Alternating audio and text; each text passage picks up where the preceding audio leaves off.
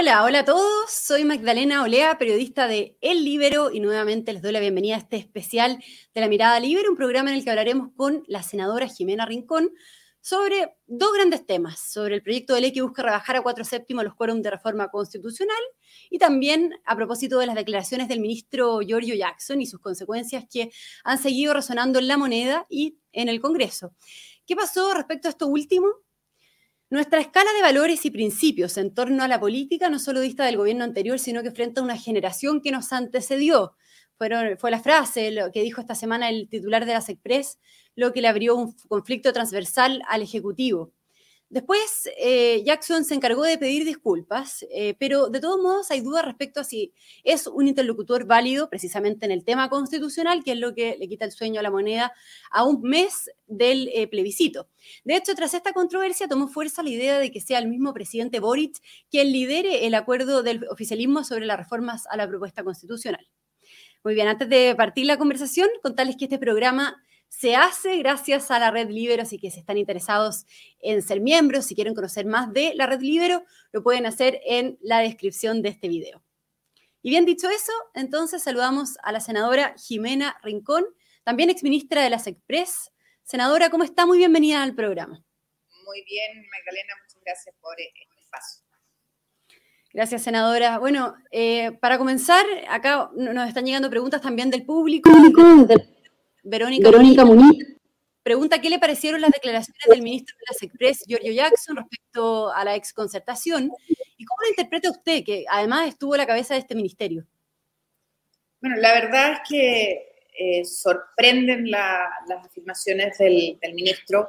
Sorprenden porque, primero porque ese ministerio, y estuve ahí más de un año, eh, es un ministerio que es como el corazón de, la moneda, es el ministerio no solo coordinador de los otros, eh, las otras secretarías de Estado, es el brazo derecho eh, del presidente para la coordinación interministerial, sino que además es el ministerio que lleva la agenda legislativa de, en este caso, el presidente de la República, Gabriel Boric.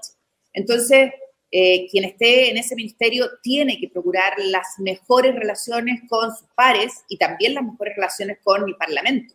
Eh, porque el objetivo del ministerio es demasiado grande, impulsar la agenda de gobierno, pero además sacar la agenda legislativa específica. Eh, y obviamente cuando, cuando alguien eh, en esa posición dice lo que dice, instala un, un, ámbito de soberbia, de prepotencia, como si el mundo hubiese partido con esta generación y todo el resto no hubiese existido jamás. Y además eh, es bien complejo, Magdalena, porque yo no sé si tú has visto o recuerdas la propaganda que sacó el gobierno para eh, informar del el plebiscito del 4 de septiembre, una, una eh, propaganda audiovisual bien bonita, en donde se muestra el desarrollo del país, el avance en infraestructura, en salud, en educación, en áreas verdes, y llama a votar el, el, nuevo texto constitucional. Entonces uno dice, eh, qué, contradictorio, ¿no? Qué difícil. Y eh, en el fondo, ¿usted lo ve, senadora, como una especie de superioridad moral por parte del ministro al emitir estas declaraciones? ¿O qué es lo que hay detrás de este comentario? También preguntarle si, claro, usted habla del de, mm, el tema generacional, ¿es una pugna generacional? Eh, y si también se relaciona con, con, el tema del estallido, ¿no? Del lema famoso del estallido de no son 30 pesos, son 30 años. Sí, yo creo que, que hay un, tema, sin lugar a duda, con, el tema de generación, eh, pero también hay un tema de eh, no querer reconocer eh, la historia.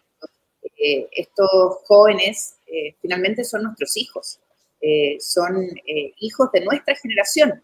Y, y, uno dice, ¿qué hicimos mal que no les logramos transmitir? el cambio que ha habido en Chile en los últimos 30, 35 años. nuestro país, en, los inicios de los 90 tenía un nivel de pobreza enorme, tenía falta de conectividad.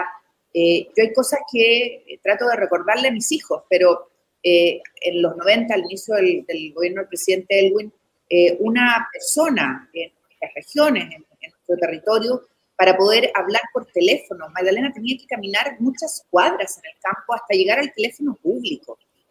no había eh, acceso a la educación de calidad en el territorio, eh, faltaba infraestructura en salud. Tengo la larga lista de cosas, eh, ¿para qué decir el nivel de pobreza? Entonces, eh, creo que eh, aquí hay pecado nuestro también. Eh, primero, porque no se defendió por quienes estaban a la cabeza de los partidos políticos, no se defendió lo que fue la obra de transformación profunda de, nuestro país. Y, y, eso obviamente, claro, hoy día pasa la cuenta y puede ser hasta un poco tarde para poder recordarlo, aunque dicen que nunca es tarde. Y, y, lo digo porque tiene que ver con esta discusión que se instala, ¿no? Eh, que ahora se va a hacer todo cuando la verdad es que uno siempre en la historia construye sobre lo que hicieron los anteriores. ¿Y, cree que, senadora, que la gente está sintonizando con esa mirada, esto de, no valorar a los gobiernos anteriores? Yo creo que la ciudadanía tiene un sentido común eh, y eh, un acceso a la información hoy día que permite instalar la verdad de manera mucho más rápida y estas eh, frases que se instalan como las del ministro se caen eh, rápidamente. Este, eh, fíjate que este gobierno es primer gobierno desde el retorno a la democracia que tiene la Contraloría dentro de la casa del gobierno, de la moneda. Eso no lo habíamos visto nunca. este gobierno tiene que estar permanentemente dando disculpas por sus dichos. Este gobierno es un gobierno en que sus ministros y ministras tienen que estar excusándose eh, todos los días por alguna frase, algún comentario, alguna acción. Entonces, la verdad es que hablar de superioridad moral eh, me, impacta, porque, porque no tiene una cosa que es fundamental en política, y es la dosis de humildad necesaria para poder avanzar. ¿Y, a qué escala de, principios y valores en torno a la política se podría referir el ministro al emitir estas declaraciones? ¿Qué principios son esos? Me cuesta identificarlos porque, eh, de hecho, tú debes haber visto igual que yo que dichas esta, hechas estas afirmaciones por el ministro, le empezó a llover una cantidad de hechos eh, en eh, las redes sociales bastante impresionante. Los créditos no pagados de universidad, las platas no donadas a fundaciones, sino que a arcas propias, y así una serie de hechos que las propias personas en la ciudadanía a través de las redes sociales inmediatamente instalan eh, y dicen, bueno, ¿de qué superioridad se habla? Eh, y bueno, nosotros lo dijimos, ¿no? El tema de el amiguismo, los embajadores nombrados fuera de Chile que son amigos o, cercanos, eh, los parientes dentro del gobierno, cosas que se criticaron tantos por ellos y que terminan haciéndose igual o peor. Ya. O sea, en ese sentido, ¿cómo ha visto la conducción o cómo calificaría la conducción de este gobierno y en específico por parte de la cartera de las Express en estos cinco meses más o menos que llevan, eh, que llevan en el cargo? Yo creo que el ministro Jackson, al, que le tengo gran cariño, y creo que es un hombre muy inteligente, creo que el ministro Jackson tiene que tomarse más cafés, más tés, más pasos con agua eh, con sus interlocutores. Eh, eso no le va a hacer mal.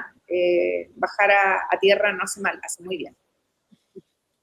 Senadora Jimena Rincón, ¿y qué consecuencias usted hablaba antes de la relación con el Parlamento? ¿no? ¿Qué consecuencias, digamos, le puede generar todos estos dichos, estas frases del ministro Jackson em, en la relación justamente con el Congreso, justamente en este momento? Si eso le puede jugar en contra. Bueno, este, este, este tema obviamente que puede jugar en contra eh, si el ministro no cambia actitud. Yo creo que todos estamos dispuestos a sacar adelante los desafíos que tiene el país.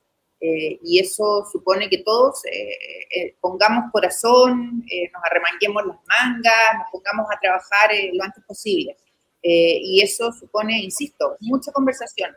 Yo se lo he dicho al ministro, dispuesta cada vez que sea necesaria, pero, necesario, pero desde que él asumió creo que hemos conversado tres veces. y no es por falta de voluntad nuestra. Y, y, la mesa está ahí. Cuando él quiera, obviamente nos sentamos. Ya a tomarse más cafés, como dice usted, senadora. ¿Y cree que, cree que después de estas declaraciones el ministro Jackson queda debilitado como interlocutor en el tema constitucional? Eh, porque, eh, o sea, me refiero al acuerdo político de, la reforma, ¿no? A puertas del plebiscito del 4 de septiembre, algo de lo que se ha comentado mucho. Ayer vimos también cómo el presidente Boric dejó en suspenso justamente el rol de Jackson en el acuerdo previo al plebiscito. Yo creo que eh, el, problema de haber instalado al ministro Jackson como interlocutor eh, de las fuerzas del apruebo para ver los temas que estaban dispuestos a reformar es un error estratégico político grave, porque, porque estamos hablando de una campaña. Eh, o sea, lo que se hace es decir, ya, pongámonos de acuerdo los de este sector para ver qué cosas vamos a cambiar eh, y en el fondo, ¿para qué se hace? Se hace para darle fuerza a la opción de la prueba. Eh, y eso tiene, un, tiene una falta de análisis estratégico gravísimo, en mi juicio. Primero, porque involucra al gobierno, a la moneda directamente en una estrategia de campaña. Y eso rompe todas las normas de mantenerse prescindente. Eh, porque es distinto, ¿no es cierto?, a que el ministro diga, saben que los invito a todos, a todos los sectores, a los de la prueba, a los del rechazo, a que eh, nos sentemos a ver cómo vamos a construir el país después del 5, después del 4 de eh, Eso es distinto, pero aquí lo que dice es ya, juntémonos los que estamos por el apruebo para ver qué cosas estamos dispuestos a cambiar. y eso es tomar posición respecto de una opción. Y, y, ahí las dudas, obviamente, encima de la mesa de inmediato, porque, porque hoy día la ciudadanía tendría que creer que están dispuestos a modificar algo si no lo hicieron durante el proceso. Tenían los votos, tenían los votos para hacerlo y no lo hicieron. Se presentaron una y otra vez indicaciones en los temas complejos y delicados para poder corregir el texto, para que podamos tener efectivamente un, texto que nos lograra unir y aprobar. Y las rechazaron todas, pero todas, absolutamente todas. Y es más, hubo afirmaciones del sector del gobierno, del, del círculo interno, no, no el externo, el anillo interno, que decían, no, no vamos a cambiar nada porque eh, no creemos eh, en los otros, no creemos en el Senado. Eh, así que le pusimos candados, no cedimos ni un milímetro a las cosas que queríamos instalar y algunos dijeron, no, nos toca a nosotros ahora. Entonces esas cosas hacen muy difícil avanzar. O sea, es una, una, forma de intervención por parte del gobierno a favor del apruebo. Esto de, en el fondo, eh, poner a Jackson, digamos, en este rol eh, por parte del gobierno para reunir las propuestas de los partidos eh, para la reforma ¿no? a, las propuestas de la, de la convención. Cuando tú pones a un ministro de gobierno para que se ponga de acuerdo el sector de gobierno eh, en el texto eh, que están dispuestos a consensuar para que gane la prueba, yo no lo puedo mirar de otra manera que no sea una clara intervención. Distinto es, insisto, que llamar a todos los sectores a construir un gran acuerdo, por ejemplo, un gran acuerdo de llevar una, canción, una campaña transparente, informada, pacífica, con respeto. Eso es distinto, porque eso es un llamado político. Eh, pero, pero la verdad es que es difícil con un gobierno que está desplegado en terreno y que es jefe de campaña de la opción apruebo, una opción que, ya lo debes haber visto Magdalena en la primera franja hoy día, los mismos sectores que aprueban este texto dicen que el trabajo de la convención fue malo, que el texto hay que arreglarlo, entonces yo digo, wow, ¿qué piensa la ciudadanía que tenía dudas cuando los propios que defienden el texto dicen que está malo y que hay que arreglarlo? Si yo fuera una persona con duda, créeme que claramente rechazaría. Ya. y, esto de que ahora se hable de que, más allá del ministro Jackson, que se diga ahora que podría ser el propio presidente Boric o también la ministra Camila Vallejo, como cartas que canalicen estas propuestas para sellar un acuerdo del, oficialismo sobre la reforma a la propuesta constitucional, digamos. ¿Qué le parece a usted que sea que finalmente eh, eh, esté la posibilidad de que incluso sea el mismo presidente, ¿no? Quien lidere, quien tome palco en este tema. La mano tiene distintos dedos, ¿no? Y sacamos un dedo y ponemos el otro, sigue siendo la mano. Yo creo que tienen que entender que eh, no es el momento. Eh, sí estamos dispuestos, obviamente, todos y todas a construir un gran acuerdo eh, que nos permita avanzar hacia una casa de todos y de todas en la base de un compromiso que tiene que construirse, no cabe duda de aquello. El 5 de septiembre el país sigue, no se termina el 4 de septiembre y obviamente que todas y todos vamos a tener que estar en disposición de avanzar para tener una casa de todos, porque los que promueven el texto reconocen que no fue bien hecho, que eh, quedó malo y que hay que arreglarlo. Y los que estamos en contra del texto decimos que es un mal texto, que tenemos que escribir una buena carta en donde efectivamente nos reunamos todas y todos, pero no esta, ni esta ni la anterior, una distinta y buena. Senadora, y volviendo a las declaraciones del ministro Jackson, ¿Cree que el haber pedido disculpas públicamente o vía Twitter, digamos, fue suficiente o se debe evaluar su permanencia en el gabinete, en el cargo, digamos, como ya han solicitado algunos senadores, aunque vimos al presidente Boric diciendo que, o sea, ayer lo respaldó en el cargo, pero ¿qué cree que debiese pasar con eso? Yo creo que, quien toma la decisión de quién es su equipo eh, y con quién trabaja, quiénes son sus secretarios de Estado, es el presidente o la presidenta de la República. Eh, y no nos corresponde a nosotros decirle si tiene o no tiene que cambiar eh, a un ministro o ministra. Yo viví eso, es tremendamente incómodo, no ayuda al trabajo y por lo tanto yo no entraría en algo que a mí no me gustaba que se hiciera. Creo que esa es una decisión del presidente de la República y él verá eh, si el equipo que tiene le acomoda, no le acomoda, le genera confianza, no le genera confianza, le ayuda a sacar adelante el cometido, que al final del día tiene que ser ser un buen gobierno. Eh, pero es una decisión. Ok, y, respecto a las demás declaraciones de esta semana, digamos, del, ministro Jackson, ¿cómo lo ve usted? Me, refiero a, cuando dijo que se podía generar una situación de win-win con la expropiación de los predios forestales tomados, por ejemplo, o también eh, que pudo ser que en un momento el precio del mercado no tenga nada que ver con lo que establezca el, justo precio de un bien, lo estoy citando. ¿Cómo, interpreta usted eh, ambas declaraciones también? Yo creo que, esas declaraciones solo ratifican eh, que el texto es malo eh, y que no ayuda a buscar la paz que el país necesita. durante mucho rato en la convención se discutió el famoso tema de las indemnizaciones y que se cambiaba el, el, el valor comercial del bien por este justo precio que no tiene definición jurídica. Y por mucho que me vengan a decir acá a mí que en Estados Unidos está el just compensation o algo o términos similares, en Chile, en nuestro ordenamiento jurídico no existe definición y con la afirmación del ministro se ratifica eh, lo que se sostenía por parte de quienes no estaban de acuerdo con esta norma de la convención, que no necesariamente es el precio o el valor de mercado, vale decir incerteza jurídica. Eh, Magdalena, hay personas que se sacan la mugre toda la vida, profesionales, técnicos, que hacen un tremendo esfuerzo para sacar adelante a sus familias.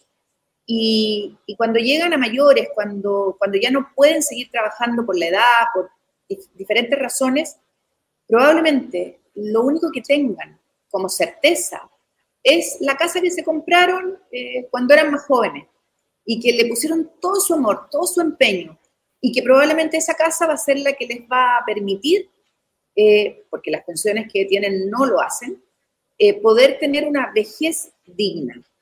Y resulta que eh, les generamos incerteza porque si se las expropian, porque está en un lugar determinado, ¿no es cierto?, que es necesario para el desarrollo de la infraestructura vial, por ejemplo. Si se las expropian, se las van a expropiar y no dicen cuándo les van a pagar. O sea, les pueden pagar después. Eh, no dicen que es al contado. Y además dicen que es el mismo precio, pero es un concepto que no existe y que además nos ha aclarado el ministro ayer a todo el país que no necesariamente va a ser el precio de mercado. ¿Tú crees que es justo? ¿Tú crees que eso es razonable? Yo creo que no. Yo creo que eso va contra todo lo que pedía la ciudadanía en octubre del 2019, que era dignidad. No hay nada más digno que reconocer el esfuerzo de las personas. No hay nada, nada más digno que eh, reconocer igualdad de trato y no diferencias entre 11 naciones o más. No hay nada más digno que asegurarle a las personas que van a tener una vivienda propia cuando postulen a un subsidio habitacional. Eso el gobierno no lo ha querido entender. Mm. Y, eso nos lleva al otro tema, senadora, que bueno, que eh, esta semana avanzó en la Comisión de Constitución el proyecto que rebaja cuatro séptimos los quórum para reformar la, Constitución actual en caso de que gane el rechazo. Un proyecto que usted impulsó junto a Matías Walker. Y bueno, al parecer ahora, además, el gobierno le va a poner suma urgencia. Así que preguntarle por eso, qué, tan relevante es, senadora, este tema eh, y que este proyecto finalmente se apruebe lo antes posible, antes del plebiscito de septiembre, a su juicio. Yo creo que es una muy buena noticia eh, que se señale ayer tarde por el gobierno que le va a poner eh, discusión inmediata o urgencia, no sé qué, urgencia le va a dar, pero que le va a poner alguna urgencia porque eso permite que el gobierno, que el proyecto pase a tabla en la sala, que se discuta en general, que fue aprobado en general en la comisión y que nuestro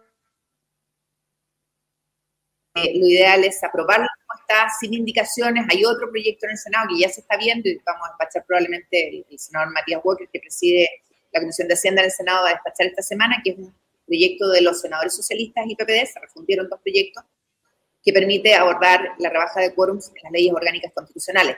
Entonces, eh, yo la verdad es que me alegré mucho, espero que mis colegas diputadas y diputados no pongan indicaciones, se apruebe porque es una señal muy potente para dar certezas a todos y a todas de que vamos a tener una buena nueva constitución.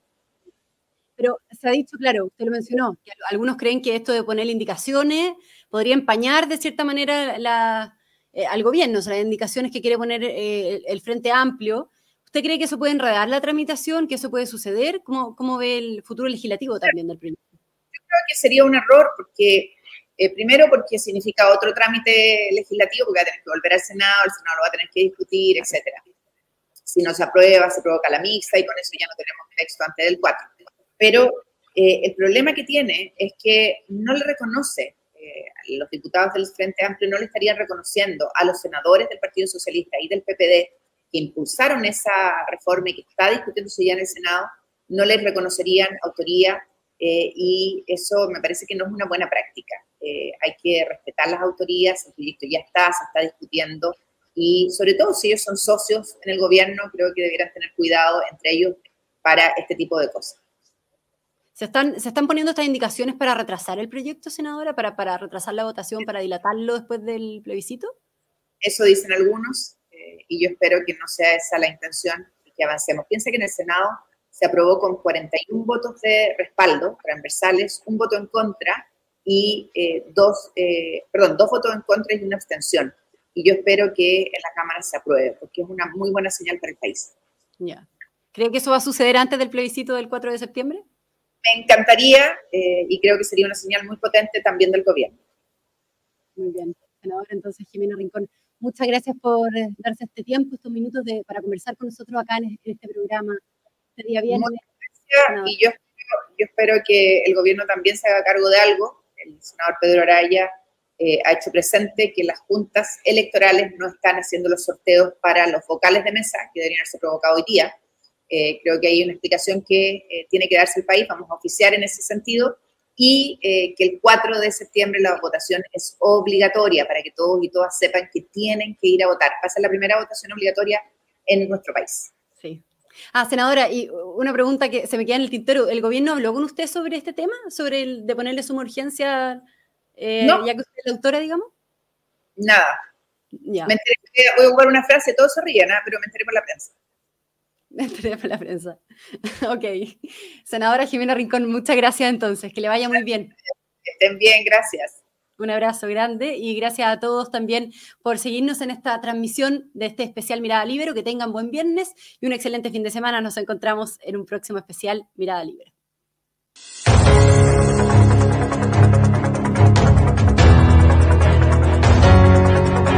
Haz que estos contenidos lleguen más lejos haciéndote miembro de la red Libero.